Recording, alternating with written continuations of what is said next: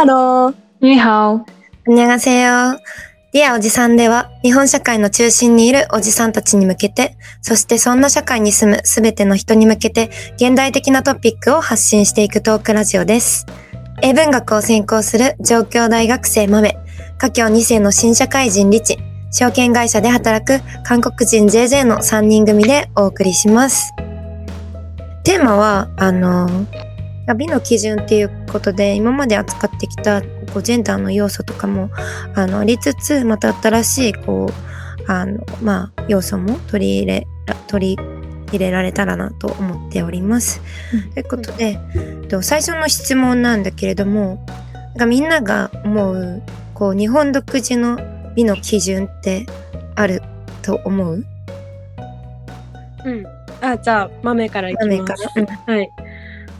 なんか、えっと、それこそ西洋と比べると、比較的、なんかセクシーとか、うんうんあの、大人っぽいよりも可愛いうん。とか、幼いいことがすごく、あの、確かに。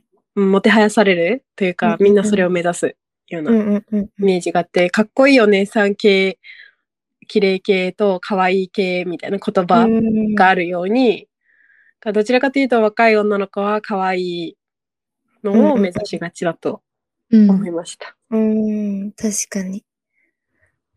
なんか、だ男性の好きな女性の身長みたいのにも結構現れてると思ってて、なんかそれって、なんか日本だと158センチって聞いたことがあるの？その身長が。えでもなんか韓国、私の親国の韓国だと、まあ、それが具体的に何センチなのかわかんないけど、結構女性に対してもこう身長って結構求められてうん。うんるのがあって、なんかそこお隣の国だけど全然違うなって思ったうん。ことがある。そうですね。なんか中国も今 JJ が言ってくれたよううんうんな韓国の例と同じで背が高いことがすごい求められる。うんでも確かに日本では小さくて可愛い子みたいなのがうんうんうん、よりいいっていうのがあるよね。確かに。なんかイノセントな感じがいいのかなと思って、結構最近、なんか夏も近づいてきて、うんそ。のなんかまた2000年ファッションが流行ってるらしいんですけど、2000年ファッション？ン。2000年 ?2000 年？あ、びっくりした。2000年私2000年で聞こえたけど、りっちゃんが未成年ファッションってなんか、怪しい。そう、なんか、Year 2000えー、で Y2K って言って、そう、腹出しがまた流行ってるらしいんですけど、な。んかそれに対して、うん。なんか、なんだっけ、なんかすごい、過度に、なんていうの、うん性的なイメージをつける？コメントが、なんかおよ、まあ、ちょっと聞いて、ちょっとびっくりしたんだけど、なんか肌の露出、肩出し？うんうんうん。とかを、うん。すごいこう、なんかセセクシーとしてわざわざ見なす？多分なんうん。かアメリカだと別にそこまで、なんか胸の谷間を見せるのはさすがにセクシーだと思うけど、うんうん腹出しとか肩出しをそこまでセクシュアライズするうん。イメージがなくて、だからなんか、あ多分日本の方がその、ちょっとそうおしとやかとか、うん肌をを出すのは大人っぽすぎるみたいな、うんちょっとだけ、ちょっとありそうだなと思った。うん。確かに。なんか、私、ザラの服とか好きなんだけど、あれってこう日本のものじゃないから、結構露出が激しいものが多い。うんじゃあうんでもなんか、そのそのまま多分輸入されてるとは思うんだけど、日本で着るとちょっと、なんか私好きかなって自分でも思うことがあって、結構自分で縫ったりすることが多い。あ、そうなんだ。確かになんか胸の開きが大きいですよね。開きも大きいうし、んなんか足の、なんていうの、スリッ、スカートのスリットっていうのかなあなんーかああいうのも、今日たまたまそのスカートを履いてたんだけど、自分で縫った跡があって、あ、これアメリカだったら普通に履けたんだろうなとか思いながら履いてた。うん そうですよね。なんか、うんうん。東京に来てから、まだ、なんかいろんな人がいるから、全然うん。短パンとか履きやすいんですけど、うん。地元にいた時はすとてもじゃないけど 短いズボンなんて履けないってすごい思ってたのを覚えてて。そうなんだ。うん。思ってたなんか。なんかその高校生の時？そうだね。なんか、うんうん。あの漫画とかで、なんか少女漫画？恋愛漫画とかでその夫男女が初デートに行った時にその女の子が短パン履いて肩出しの服を着てたことにすごい男の子がドキドキしてる描写が結構あって。あ、いつも制服だからね、多分高校生って。佐藤お前ってそんな白い足してたのかよみたいな感じがあったりして。だからちょっと恥ずかしいっていうか。うん、確かに描写がね。確かになんか、すごい、ここの国にいるとすごい見られる視線を か感じる、なんか自分の中に取り込んでる気がする。アメリカとかに行った方が大胆な服ができそう。うん。そうです。ねなんか普通に着れちゃううん、うん、みんな着てそうだしね。確かに。なんか、すごい、アメリカって聞いて思い出して、私、中、う中3ぐらいの時に初めてアメリカに一人でうん、うん。サマースクール行った時に、うんなんか、すごい短いジーンズの短パンを買って、うんうん。うんで、なんか、でも結構ギリギリなんかお尻出るか出ないかみたいな。うんちょっとははみです、はみ出すかはみ出さないかみたいな感じで、際どいでめっちゃ恥ずかしくて、ゃでもなんか短いから涼しいし、まあなんかか可愛いわけ。足も長く見えるし。。でもなんかこうめっちゃひ、なんかちょっと恥ずかしいから、なんかめっちゃ気にしてたら、いや、ここアメリカだから気にしないでってすごい言われて、なんか ブラジル人の子に言われた。でもなんか、そのブラジル人の子もなんか認識してたって面白いね。ここはアメリカだから大丈夫ってことは。ブラね。ジルに帰ったらブラジルも自由そうだけどね。なんかすごい開放的そうだけどね。うん。まあ、確かに服とかね、確かに肌の露出は気にすることが多いかもしれない。う。うんんうん、あとなんかあるかな？日本独自の。これ日本がだけとか。なんだろう、私。あの髪型うんうんうんでその可愛い対セクシーに通ずるけどうん。あのおでこにかかる前髪がすごい多いよ多いですよね日本おでこにかかる前髪っていうの？なんか、うんと、前髪ありなしでうん。なんかまあ最近自分の年代の人で前髪ない人多いんですけど。あ流すみたいな。そうそうそうそう、うんうんうなんんか前髪がある方があの、ま、ちょっとか幼いというか可愛く見える。うーん、確かうん。に確かに。から多いのかなって一時期思ってて、うんなん。かまあアメリカにいた時に言われたんですけど、うん。なんかアメリカでおでこにかかるその前髪をする、うんうん例えばなんか女優とかがそれする時はうん。あの可愛いキャラというかそのイノセントで若々しいキャラうのこうマーケティングとしてやってて、えー。大人っぽい役の時は絶対その前髪流す？流すっていうか前髪なし、おでこを出す。うんうんみたいなことを聞いたことがあって、ああなんか日本は結構前髪ある子多いなって思って、うんうんうん。まあ、美の基準かどうかはちょっと置いといてまあ傾向としてみたいな。傾向として確かに。なんか韓国、結構半々、あ、半々な気がする。むしろ、うんなない人の方が、なんかアイドルとかってすごいわかりやすいよね。韓国のアイドルと日本のアイドルだと圧倒的に前髪あるのは日本のアイドル。うん。韓国むしろない方が多い。まあ、6、4ぐらいで、そうですね人ある人って感じかも。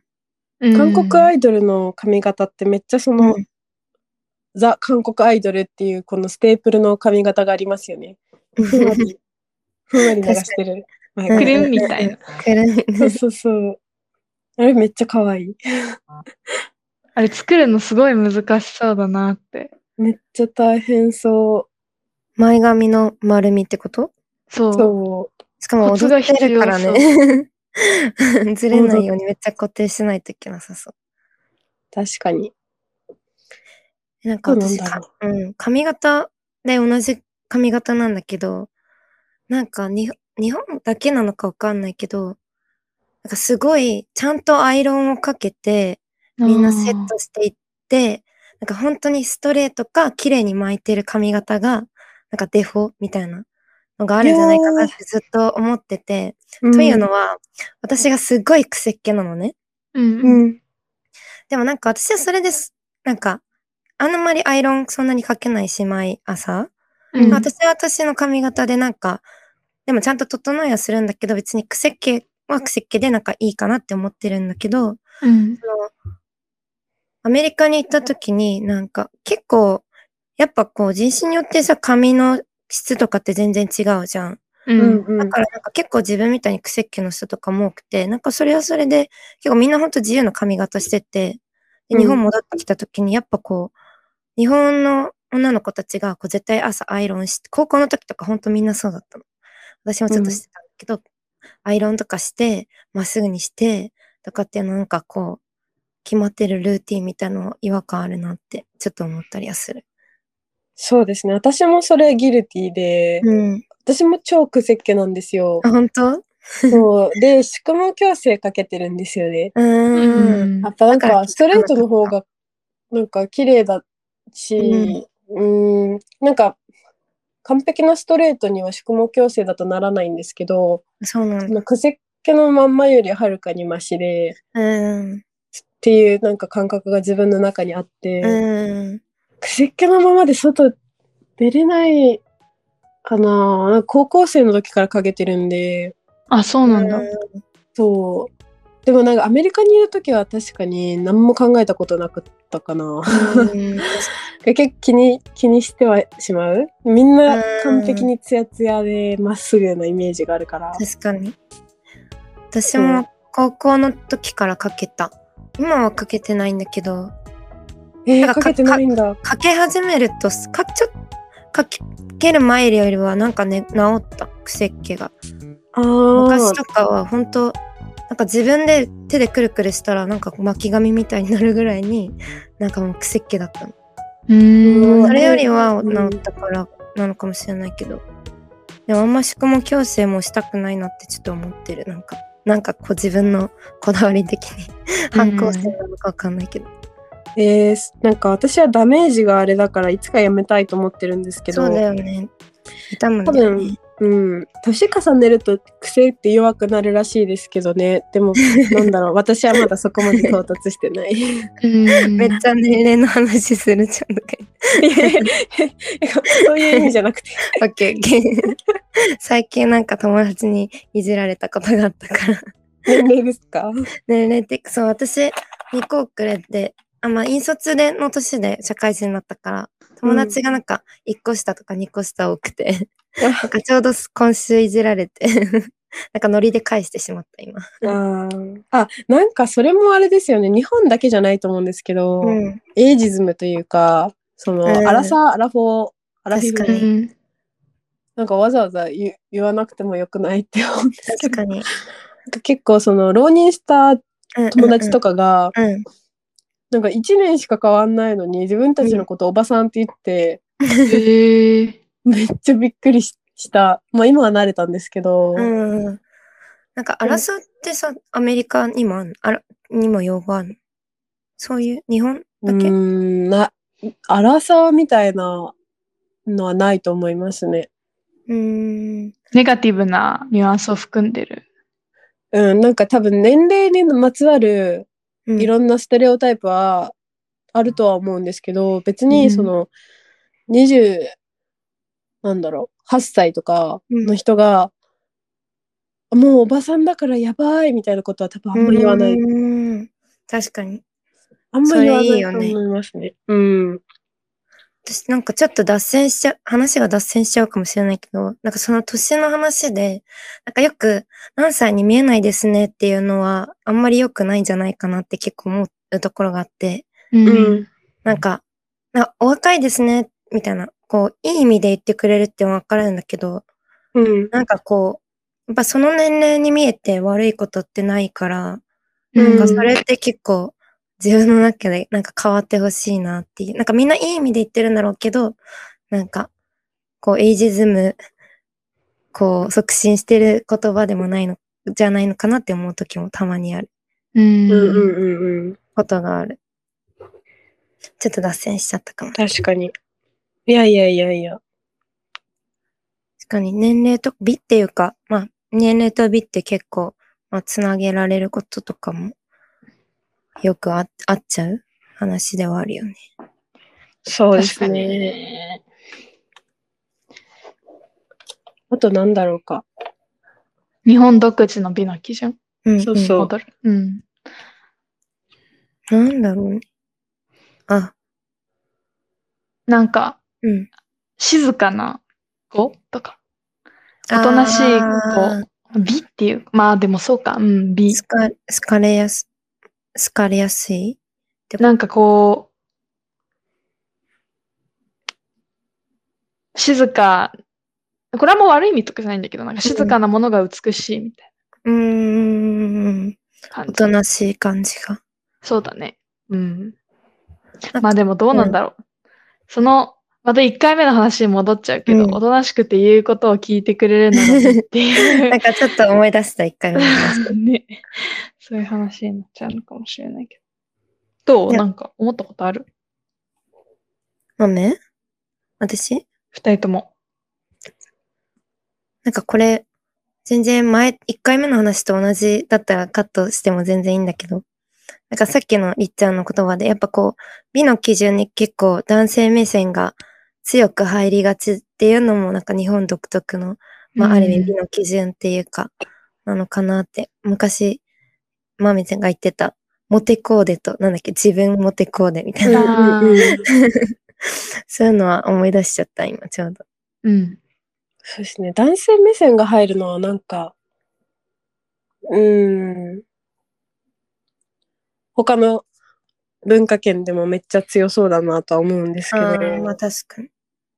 なんかさらに、こう、なんだろう。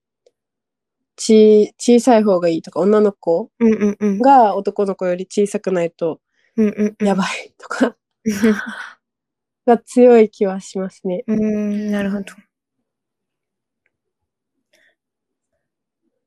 なんかいいのはないのかな？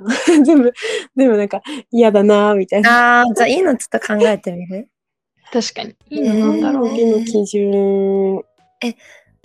でもなんか、これはすごい、すごいいいなって思ったのが、はい。なんか結構美意識が高いのは、なんか大変だなって思う時もあるんだけど、うん。うんなんか結構楽しいな、なんか楽しいなって思える時ってあるじゃん。アメリカに行った時になんかあんまりみんな学校でもメイクしないし、基本。うんなんだろう、まあ、髪の毛とかも、まあ、さっき言ったみたいに結構自由な感じで巻いてる子とかもいないし、なんかおしゃれとかも、なんかみんなこの、なんか、スパッツみたいなのあるじゃん、なんていうの？レギンス？あ、はいはい。待って。レギンスにこう T シャツとかパーカーっていう感じで、なんか私はなんか、まあ、楽なんだけど、なんか、日本にいた時も楽しみあったなみたいなおしゃれする楽しみとか。うん。なんかうんそれはすごいなんか日本のいいところでもあるのかなってなんか私は結構そういうの好きではあったから楽しいなって思う時は楽しいうんうんうんうん。その要素が全くないとなんかつまんないなと思っちゃう。うん。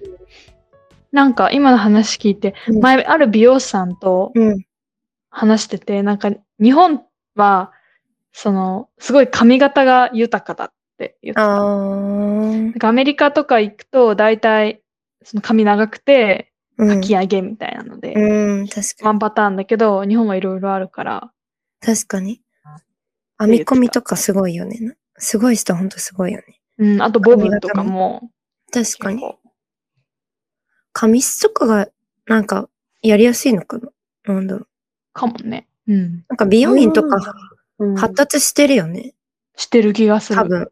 うん。確かに。なんか、海外でやらないんですかって聞いたら、うん。いや、やっぱ日本が面白いって言って。へえ。まあ、確かにそういうのはあるのかうん。髪型多様なんだ。なんか逆のイメージがあったかも。うーん。なんかその長さはいろいろあるけど、あとパ、うんでもなんかパーマとかは結構似たようなのばっかりじゃない？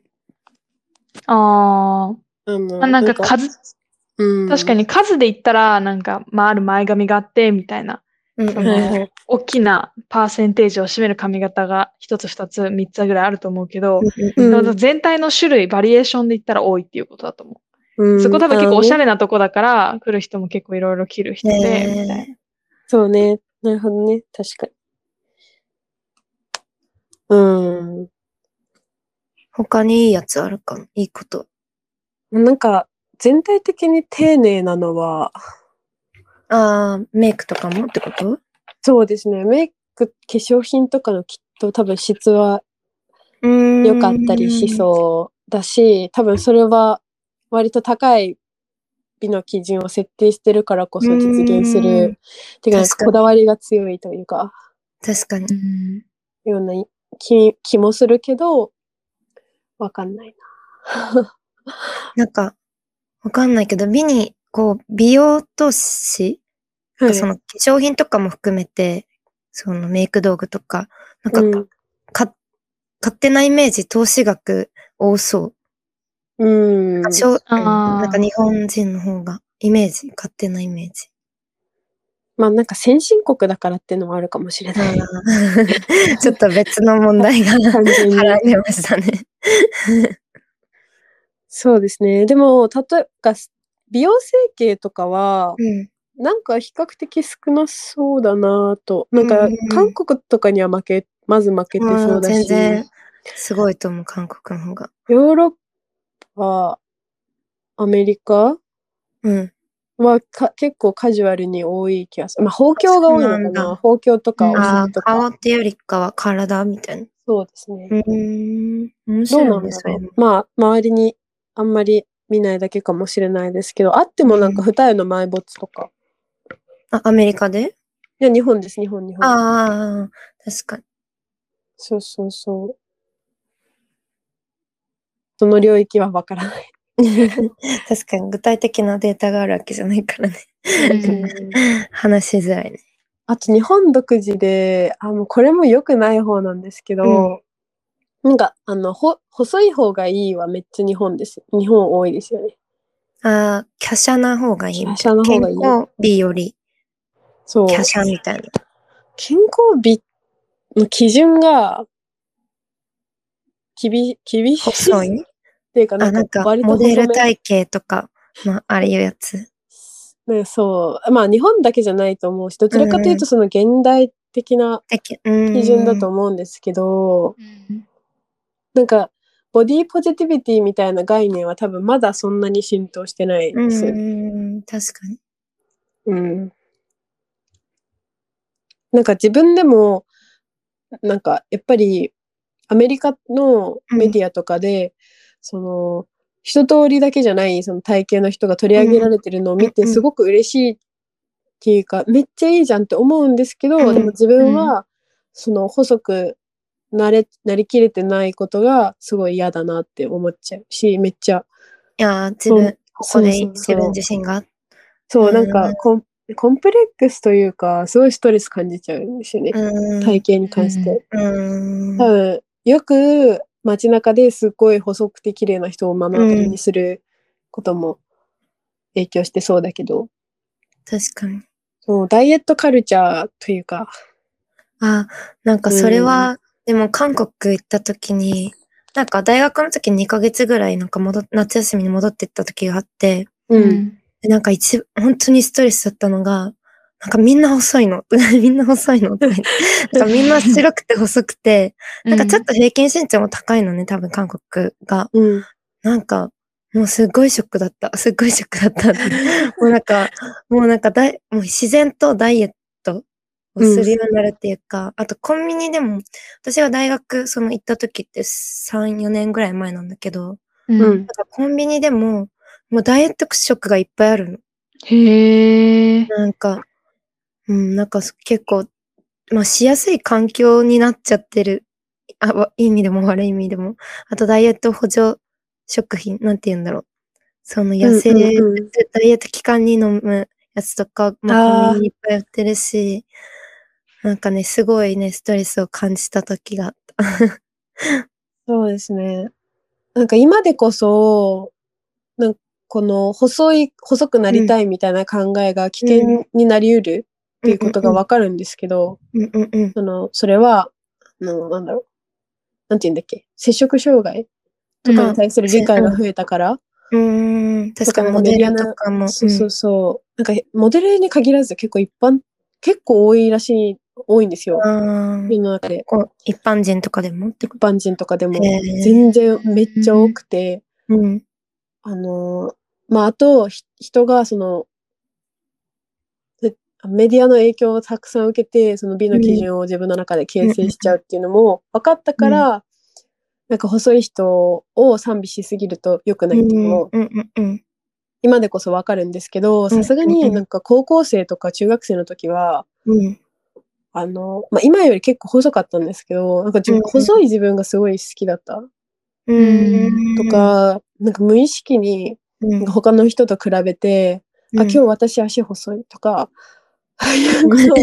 今日細いってどういうこと？今日細い細いとかなんか、あれは結構体体って変わるから、うんむくみとか、ああ、そうね。あむくみするそうそう。なんかまあ、うん、デリケートな話だから、言葉にするの難しいんですけど、なんかそういう自覚がない時は、めっちゃ、あの、細いことを喜ぶし、細くないことに死ぬほど罪悪感を感じる。うん、もに。う、もう死ぬしかないみたいに思って。うん ちょっと太ったら、最悪みたいな。いや、うん結構でも、女の子は絶対、一時期はあるよね。ずっと抱える人もいるうし。ん、なんかうん全く気にしたことない人は本当に珍しいと思いますね。うん。なんか、なんかつ、ダイエットは常にしてる感覚はある。えうん。ずっとしてるっていうか、全く気にしてない時は一回もない気がする。うん。そうですね。なんうかん、ややこしいのが健康のためだったら別に、うん。まあね。なんかなんかいろんな理由があって、例えば食事気にしたり運動したりすると思うんですけど、うんうんうんそれがなんか過度な、あの、なんだろう、体の形とか体重の数字とかの、うんうんうん。なんか基準を自分の中で設けて、めっちゃ自分に圧をかけすぎると、結構うん問題ですよね。しんどいというか。んなんかそれが結構しんどいとか追い詰められちゃうぐらいにまでなって、その摂食障害とかなったら、ね、そうですね。健康とは全然かけ離れたものになるから。うん。これは、うん。結構、また大変なトピックだから、ちょっとまた後々、後々。おいおい扱ってみたりもそういいんじゃないかなと思います。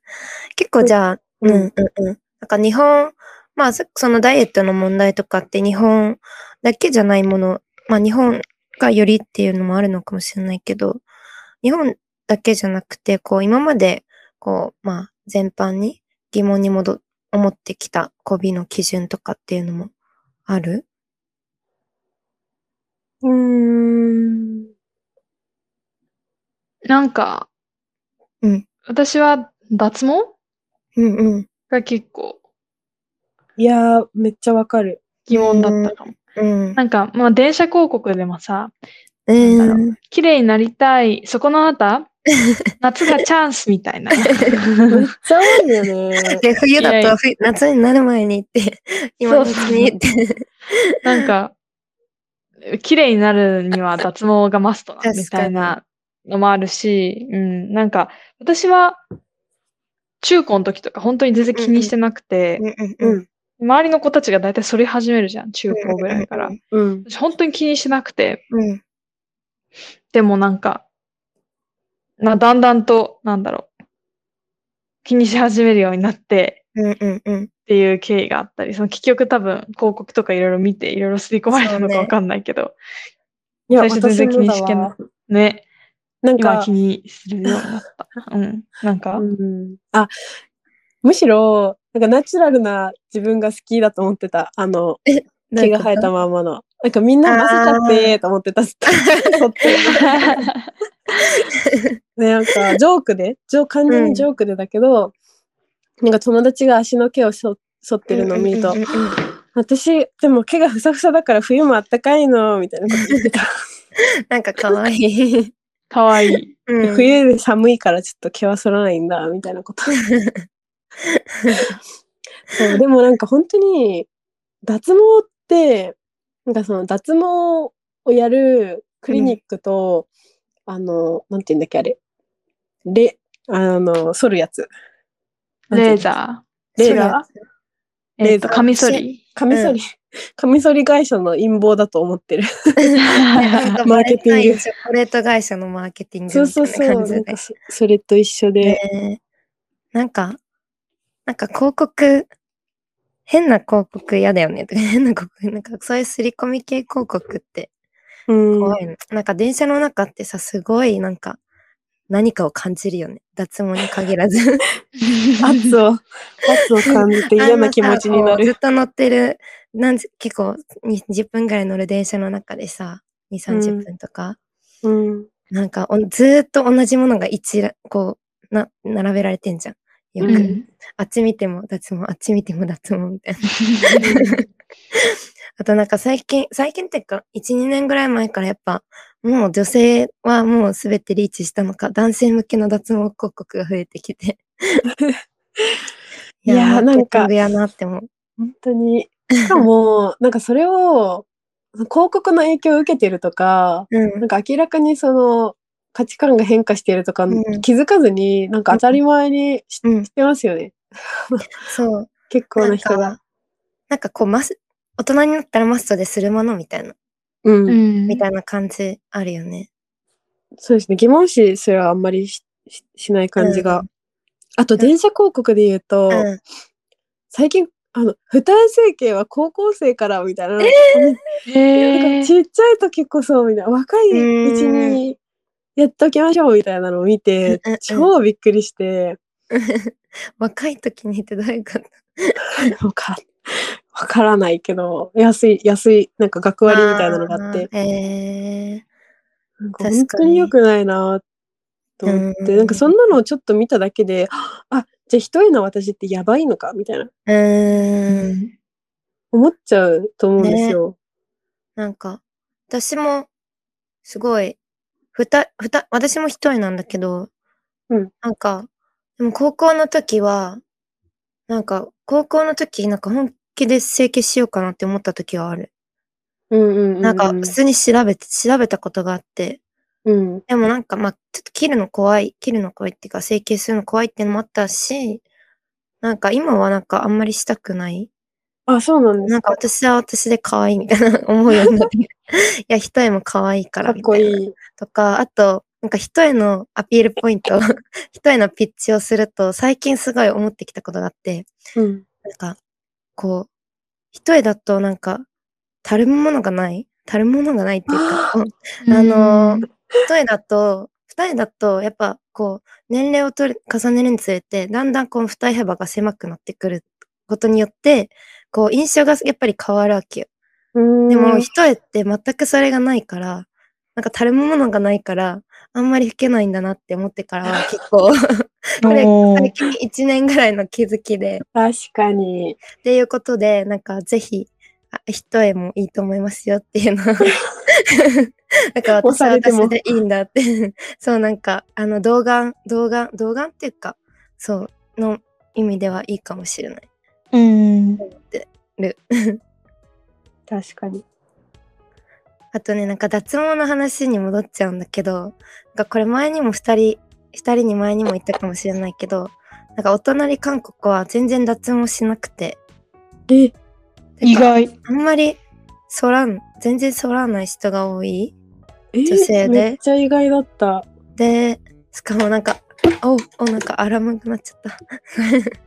なんか、アイドルとかも全然剃らないから。え？そう、なんか美のき、なんかあんまりその、なんかマストでするものの中に脱毛が入ってない？なんか多分私はなんかずっとそのさ、高校生とかの時に向こうにいたわけじゃないから、ちょっと感覚は、本当の感覚はわかんないんだけど、おそらく多分、なんか日本人がネイルをするかしないかみたいな感覚な気がする。こうお店に行ってネイル。なんか、か確かにやったら綺麗だけど、やったら綺麗っていうか、なんか、まあ、お金を出してやる人もいれば、やらない人もいるみたいな。えー、感覚めっちゃな、気がする。なんかそれ聞いただけで、なんか気が楽になった、心なしか。そう。なんか、必要だから生えてるんだよってこと思っちゃう。いや、なんかよく、うん。なんかアメリカでもそういう話？うん。なんか多くて、うん。こうわざと、なんかわわざと現代の潮流の犯行として生やしっぱなしにして、なんか SNS でうんうんうんなんか見せる？うん人も結構いて、なんかそれ見ると、ああなんか全然、意外といける？みたいな。うん全然可愛い、全然いいじゃんって思って。うん。ね、なんかいかに割と自分の目の前の当たり前が偏っ偏ってるというか、その、まあ、一部でしかないっていううん、確かにね。もうちょっと視野を広げてる、見るとっていうか。うん。あとなんか、この脱毛の良くないところは、で、私一回思ったことがあって、大体なんか大学生になりなるとさ、みんなバイトしてお金を貯めてとか、ばあの、できるようになるじゃん。そのはいエステとか医療系のところに行って。うん。でも大体なんかに30万ぐらいはかかるわけよ。かかりますね。そう。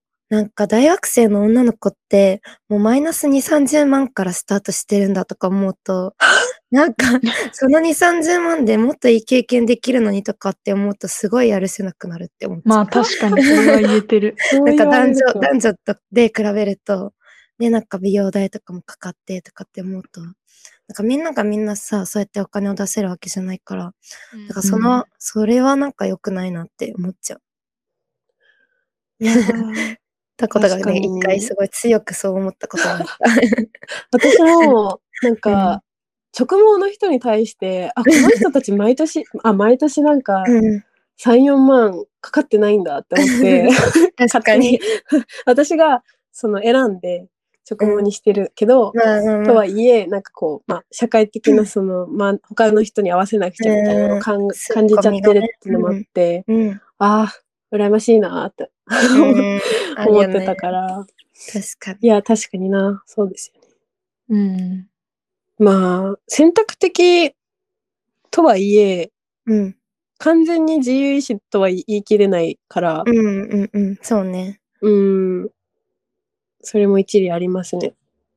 なんかみんながやってるから、なんかやってないとダメなのかなみたいな感覚はあるよね。やっぱ。うん。あるある。なんか本当の意味で選択的なものであってほしいよね。うん。なんか広告も、YouTube 広告とか結構やらしくて、何の広告？YouTube 広告、あ YouTube の。うーん。見る。えめっちゃ。なんかめっちゃ流れてくる。漫画形式で、その、なんか人としてダメというか、その女の子としてありえないみたいな、そうそうそうそう。描写のされ方をするじゃないですか。それがなんか、やり方がやらしいですよね。うーん。確かに。まあ、しょうがないけど。いやうん。なんかそういう良くない広告は作ってほしくないですよね。確かに。うん。しかも大体同じパターンのし 話が。本当に面白くない。そう。わかります。なんかさ、面白おかしくて、なんか見見ることもあるんですけどね。うんうんうんうん。でもどういう展開、どういう展開にするんだろう？気に。なるところも あるよね。何回も同じの見てるけどさ、今回どういう感じなんだろうってたまに見るときある。うん。でもなんか大人だったら、うん。そういうふうに、なんていうか、一歩引いて、うん。面白おかしくうん思いながら見れると思うんですけど、うんなんか小さい小学生とかが見たら結構真に受けそうだなって思って、そこだよね。そこなんですよね。うーん。なんかちゃんと教育受けたり、うん。客観的な、なんていうか、いろん、なんか社会のいろんな意見とかを聞く前に、うんそういうのを一時的にこう、はいはいバーって聞かされると、うん、なんかね、良くなさそうだなって思っちゃう。確かに。一回これが正解って思ったものってなんか結構そこから逃れるの？難難しいよね。本当にそう思います。うん。いやーなんか脱毛の広告、電車の広告ってさ、いつまでやるんだろうとか思っちゃ ね、時代に逆行してずっと存在し続けてるよね。なんかうんう。確かに毎年新しいこう中高生生まれてくるからさ。ずっとやるのかなとか。うん。時代に逆行といえば、うん。なんか、あと、まあ、メイクって最近、はなんか女の人も自分のためにやってるってうんうんうん。思えるじゃないですか。その自分のやる気につながるとか。うんうんうんうん。だけど、あの、なんだっけ、私が部活やってた時、うん。あの、競技ダンスやってたんですけど、うんあの、男男女で練習がある日は、うん。男の人がいるので、女の子は必ずメイクをしてきてくださいって言われたんですよ。へー。何の部活？え競技ダンス。あ、あ、大学のってことだよね。そっかそっか。そうそうそうそう。マジか。ね。え、なんか、それに、え？と思って、え、えそれ誰が言うの？えっと、え、先先輩ですよ。4年生の先輩に言われて、ええ？って私思ったんですけど、みんな、うん。はい、そうですよね、みたいな感じで、うんうんって言ってて、ー。と思って。その女の先輩も言い方が、なんか、その粛々と言うとかじゃなくて、うん。やっぱり、男の人が見てるから、メイクするよね？みたいな。当たり前だよね？みたいな感じで来てたので、うん。より一層、うーわって思っちゃったんですよ。うん。どうせ汗で流れるじゃんとか、いろんな他の、他の理由をつけて文句言ってたんですけど、なんかうん結局はその男性に見られているからメイクするっていうのを、うん今言うのやばくないと思って。でも結構、そう、大学4年生とかで。そうそうそう。まあまあ、まだちょっと、と思いましたね。う。うんん。なんか私カフェでアルバイトしてた時、大学生で、うんなん。か、ホールスタッフだったんだけど、うん。なんか女性はメイク必須みたいな感じで書かれてた。うんいどっからがメイクなの？それって。ん？そこの言うメイクってさ、うん。なんかどういう、メイクに見えればいいのかな？まあ、そこまで細かくは決められてなかったけど、うん。確かになんか、大学最、最、最、ん？大学入って最初のメイクって結構薄いじゃん。薄い、うん薄いじゃん。うん。なんか、まあ、それでもいけんのかな。なんか、本当にどこからメイクかわかんない。なんかそれ、あの、バイト先にメイク代出してほしいですね。うん。確かに。それかメイクして。先輩うん、メイクしてください。みたいな。でもなんか、なんか、メイクすぐ終わればいいけどさ、なんか、それ10分ぐらいかかったりとか、もっとかかる人もいるじゃん。なんかそ、うまあ、着替えてる時の時間も一緒かもしれないけど、なんかその分時期欲しいなとか思うよね、指定するなら。うん、本当に、確かに。通勤みたいな感じかもしれないけど。うん。メイク？必須は初めて聞いたかも。びっくりしたな。うん。私も聞いたことない。ことあるんだね。ねまあ、ホールスタッフだから、まあ、対人サービスだったからかもしれないけど。なんか厳しいですよね。うん。なんか日本のきちんとしている文化に多分起因してそうだけど、うんうん、確おもて。なしをするときはうん。こ一番きちんとするみたいな。う。うん、確かに。疑問に思ってきた美の基準、他にはうん、なんだろう。あ、美白、美白。ああなんかそれはずっと、なんでって思ってましたね。ー、うん。ちっちゃい、まあどんくらいちっちゃい時から？なんか初めて、なんか自我を形成してから日本に行ったのが、6歳ぐらいだったんですけど、うん。なんかアメリカの私超砂漠みたいなところに住んでたので、うん真っ黒だったんですよ。うんー。うんうん。で別に周りもいろんな肌の色があるから、ね。別に白いのがいいって一回も思ったことなくて、うんうんうん。でも日本に来てなんか焼けちゃうから日焼け止め塗んなきゃみたいな。うん。わかるんですけど全然それ自体は。うん。うん。美白？美白っていう言葉？初めて知った。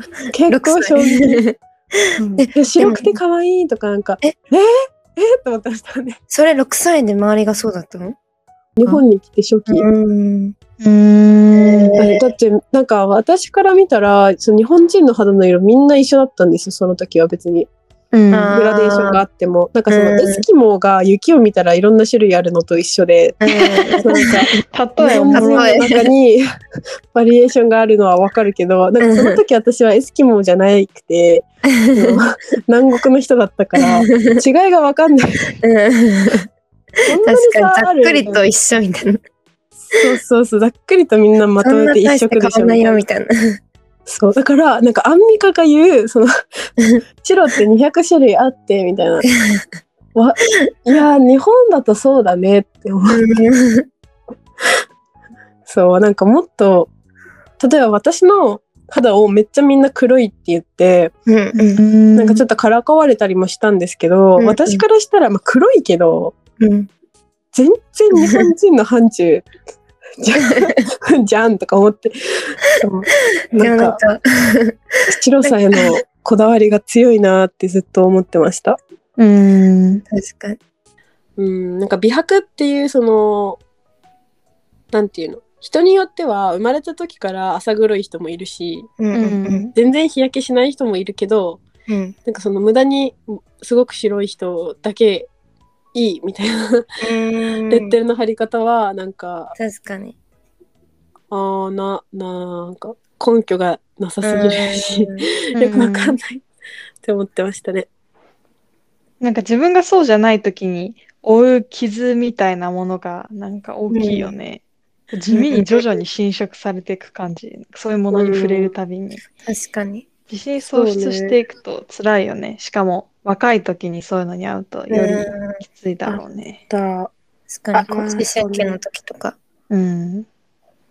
なんか思い出すのが、うん。あのショッピングモールとかに行ってうん。洋服見てる時に、うん。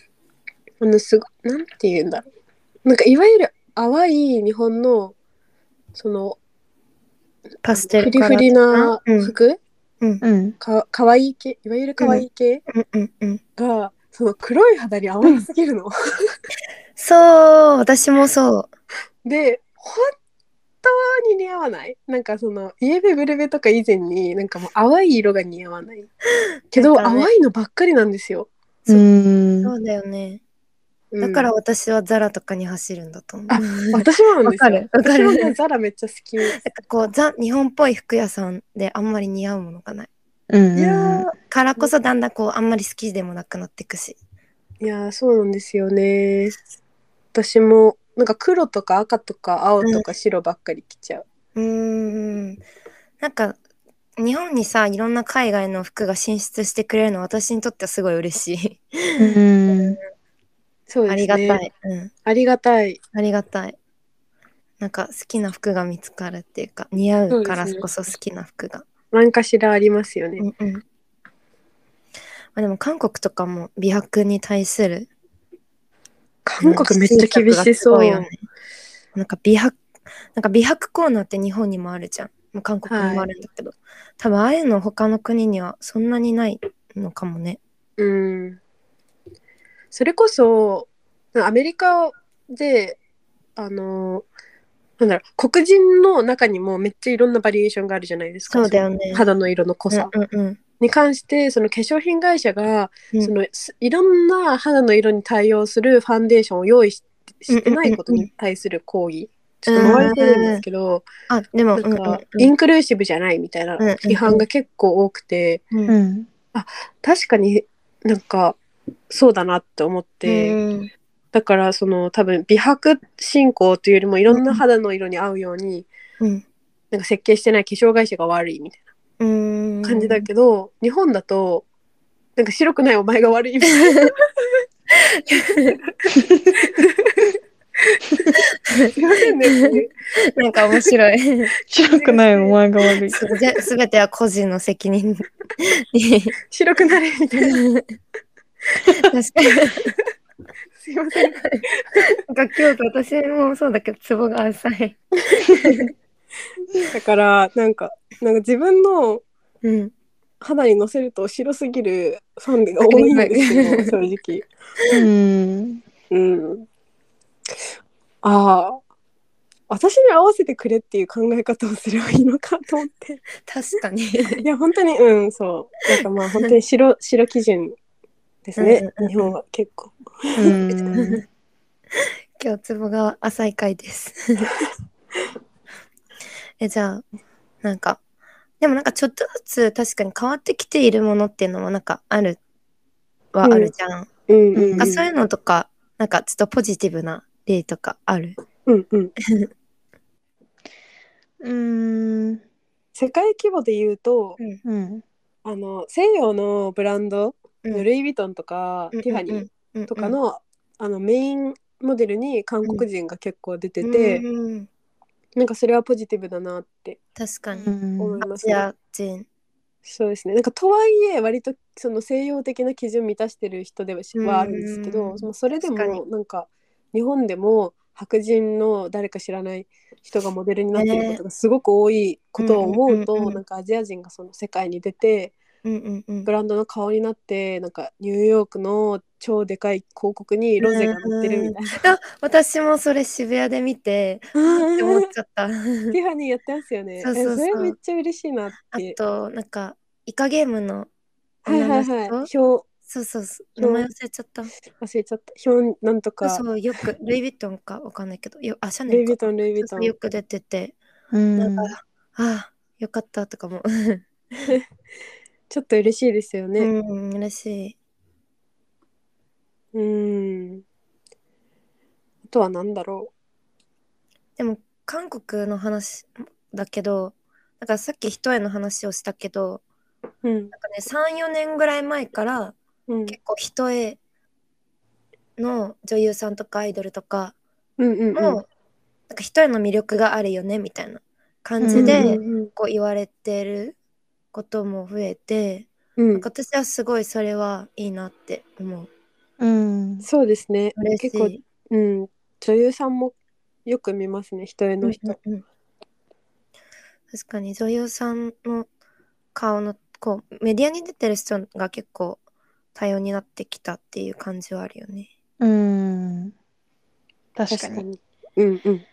あとなんか、うん、洋服の、例えばユニクロの広告とか見てても、うん結構、モデルのタイプがすごい増えたなと思って、うなんか、ん確かに。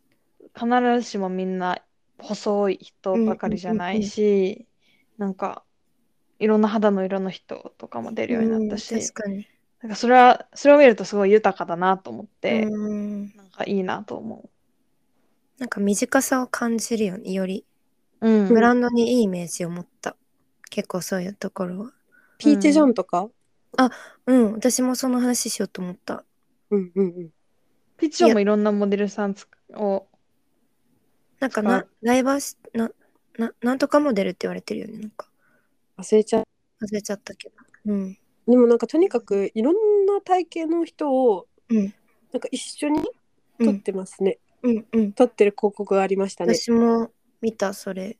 う。うんん、なんかあれはちょっと嬉しかった。うん。なんか、いろんな体型があっていいんだなって、あ、よかったって思った。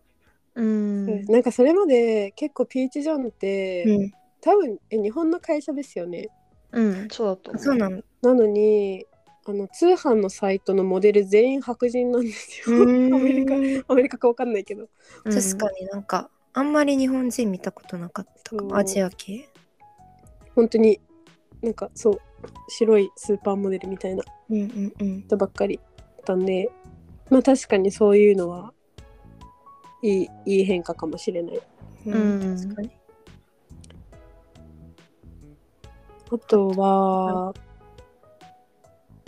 それぐらいかな。もっと探す？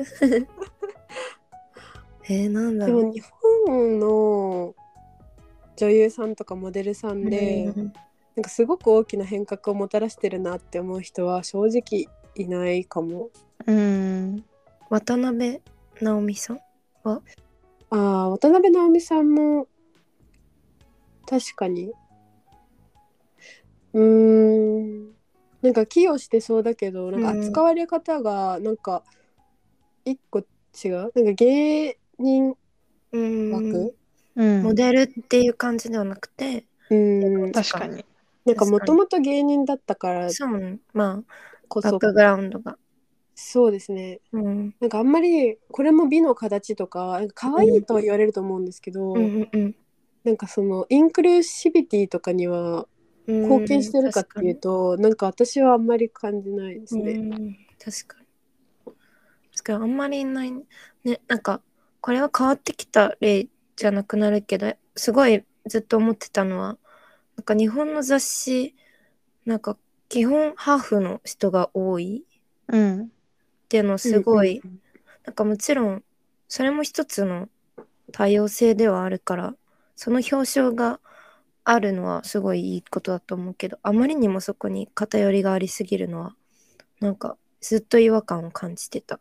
うん。なんかそれめっちゃなんか問題化しててあ今そうなんだ。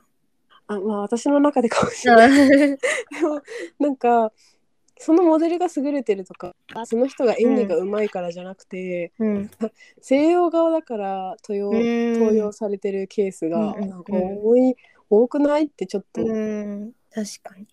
なんか仲間内で話題。なんか結構多いよね、うんうんそういうの。そうですねユニークでもちろん可愛いんだけど、うん。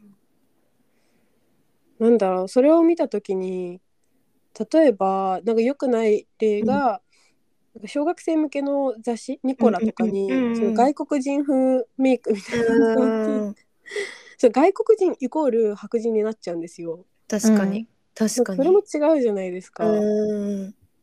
白人の人口って多分そんなに割合的にねはすごく多いわけじゃないし、うんうんなんかだからすうんなんかすごい確一的になっちゃうのはやっぱりやはりよ良くないうんと思いますね。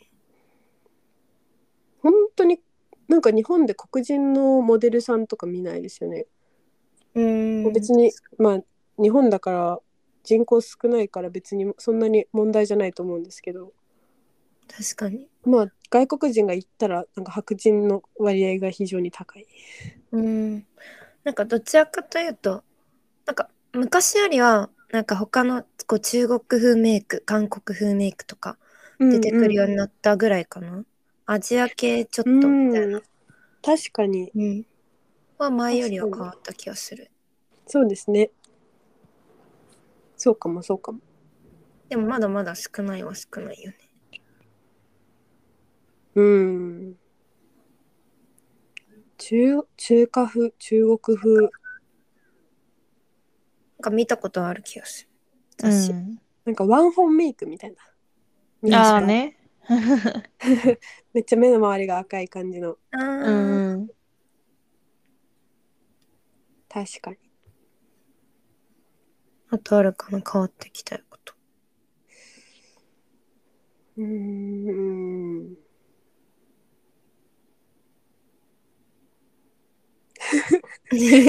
でも日本のドラマとかうん見ない、あんまり見ないから変まあ化に気づいてないかもしれない。確かにそれはある。雑誌毎月見てるとかはないもん、私も。全然見てない。うん、男の人の方はどうだろああ。男性誌。う。あ、でもなんか日本のうん悪くないなって思うところがあって、うんその男性側に対しうんて。うんうんうんなんか多分アメリカとか西洋の方が男がそのマッチョでなくちゃうんやばいみたいなのが。強いと思うんですけど、日本は別になんか装飾系男子がそれはそれでそのうん素敵、うん素敵じゃないですか。うんうんうん確かに星野源みたいな。まあうん星野源マッチョだったらすみませんなんですけど、なんかジャニーズとかも比較的細いじゃないです確か。うん。なんか可愛い系がね。そうっていう意味で男性の方の美みたいなのは結構広い気がすうる。ん確かに。に。えー、それ初めてもっとして。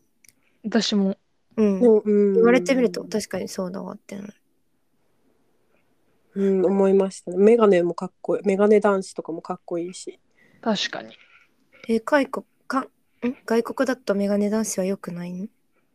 え、なんか、良くないとまではいかなくても、オタク性とかとめっちゃそのそうなんだ。悪い意味で関連づけられそう。へー。例えば、めっちゃ、あの、あの、わかりやすい例で言うと、初期のスパイダーマンとか、うんうん、ピー。ター・パあーカー、雲に噛まれる前メガネしてて、そのメガネなくても見えるようになって、その、まあ、コンタクトみたいなうん状態うんうんうん。になったのが、一つこの垢抜けうんうんうん。あー。の象徴だったんですけどなるほどそういうイメージ？確かにそんなにコンタクトを強いる文化ないよね。まあそうですねなんか垢抜けみたいなのはあると思うんですけど、うん男の方は女の子よりは弱そうですねうん確かに。もう一つおしゃれみたいな感じでうんうんうん捉えてるのもある。うんありそえ、いいな、なんか、そういうのあってほしいな、とか。確かに。なんか難しいのが、うんなんかマシュママシュマロボディ、うーん。ちょっとぽっちゃりが男にモテるみたいなうんうんうん。言われ方をして、うんその別にガリガリじゃなくてもいいんだよっていう言説があったと思うんですけど、うんうんうんなんかそれが別にモテとか関係なくいいんだよってなったらいいですよね。確かに。やっぱ、一個視点があるっていうのが。そう。まあ思いますね。いつ抜け出せるんでしょうか。うん。うーん。なんだろう。なんかあんまりポジティブな変化が思いつかないのが残念なんですけど。うーん。でも、まあ、昔よりはなんか健康美なんだろう。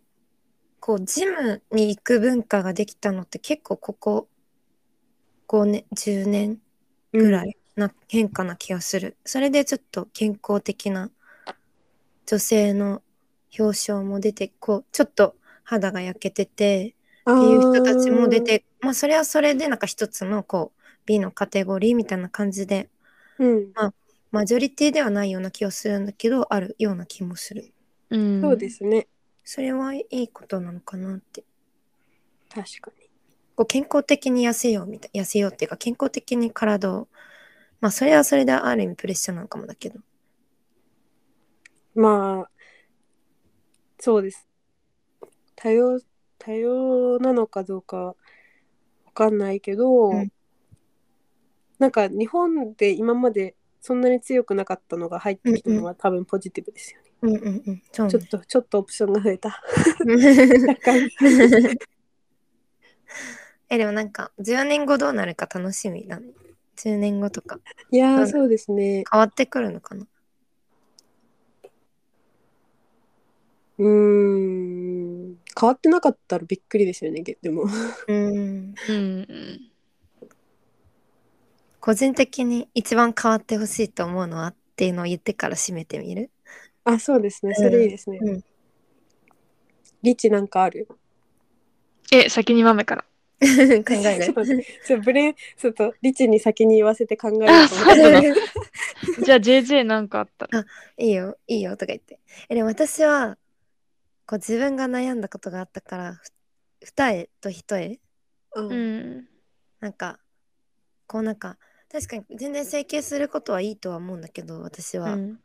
なんかそれをなんか結構やっぱ医療行医療行為っていうのかな、うんうん。だからやっぱリスクとかもあるわけじゃんうん。だからそれをなんかすごいやらなきゃいけないかと思わ思ってしまうからこうやるみたいなっうん。ていうのはなんかあんまり良くないんじゃないのかなって思うからうん。なんかひなんかこういろんな目の形があってなんかそれぞれの魅力があるよねっていうのがもっと広まったらいいなって思ううん。な？うん。うんうんうんうん。私は、なんだろうな。なんか、二つあって、一つはうん身長かな。私結構背高い方なんだけど、なんかう、んうんそれで、割と、大きいから怖いとか、うん、なんかねなんだろうな。なんか、んなんかもう、その、強そうとか、なんかよくわかんないけど、うんなんか可愛いみたいな感じで扱われてこなくて、別にそれでいいっちゃうん。いいのかもしれないけど、うんそれでなんかたまに傷ついたりもしたから、うんなんかまあうんどんな、なんだろうな、日本変わってほしいとしたら、可愛いちっちゃい絵の過度なし、なんだろう、うん。進行みたいなのは良くなるといいなっていうのが一つと、もう一つは、なんか、けメイクカルチャー。なんか自分の好きなメイクをするのはいいと思うけど、うん。さっき JJ とかマメが言ってた、その強制されるメイクみたいなのは、うんなんか、なくなっていくといいなと思うん、確かそうですね。に。身長はね、結構私は羨ましいなって思うタイプ。なんか服着れない服が多い。う。ん。私はまあちっちゃくて結構。うんうん。ずっといいなって思ってた。私はなんか、自分の身長が好きになれたのも割と最近。あ、そうなんだ。うん。なんか覚えてる、リチが。自分より背低い男の子と付き合ってる時に悩んでた。あ ー可愛かったななぁなんか本当に素敵だよって言っても、でも、つでも悩んでるんだってリチが言ってて。うんうん。でも私はもっと身長欲しいな。うん。私スーツとかさ、絶対背高い方が似合うから。絶対そう。うん 今は私自分の身長めっちゃ好き。なんかいやうん最高よかった。いいないいな、うん行ってみたい、行ってうんみたい。べき。じゃあ、最後、豆。まあね、うん。はい、えー私はあのーメディアの中でもうちょっと摂食障害を気にしたうん。描き方をしてほしいなって思って、うん。例えばなんか食べ物に関してもなんかカロカロリーとかうん。話がめっちゃ出てきたり、背徳グルメとかなんかわざわざ言うとか。何、背徳グルメって？なんかはカロリーが高いから背徳感があるみたいなまとめ方をする。だからこれ食べたらやばいとか、えーうん。あのそういう発言をなんかこう芸能人とかモデルとかが減らしうん。減らさないと一般人もなんかその無謀なね、基準を。自分にこううん与えちゃうから、うんうんその配慮がもうちょっとあるとうん。うん。いろんな体型の人が生きやすくなりそうだなっていううん確かに。希望。背徳グルメって初めて知ったんだけど、それすごい食べ物に失礼じゃんって今思っちゃった。そう。かわいそう食べ物が。めっちゃカロリー気にする、そう、うんなんかイメージが私にはある。確かに確かに。ね、ダイエットメニューとか韓国でもよく出てるんだけど、うん。でも最近結構芸能人が本当にこれはやらない。なんか結構嘘が出回っちゃってることとか多くて、あ、そうなんだ。はこの、この人ダイエットみたいな感じで、いはいはい。朝はこれ食べてブロッコリーとか、昼は卵とか、うん。チキンとか。でも結構そういうの本当は嘘ですとか言ってる芸能人も見かけて、うん。ーなんか本当にたた例えばなんか一日やるとかはいいと思うけど私はもうできないですとか言ってる人もいたりして、それはすごいいいなって発信してくれるのはああ、ありがたいな。ね。うんうん。いいなって思った。確かにそういうの増えてほしいね、うん。いや10年後まあ5年後10年後はまあちょっとずつ変化があったら嬉しいなということで今日は締めてみますか、じゃあまた次回お楽しみに。バイバイ。バイバイ。バイバイ。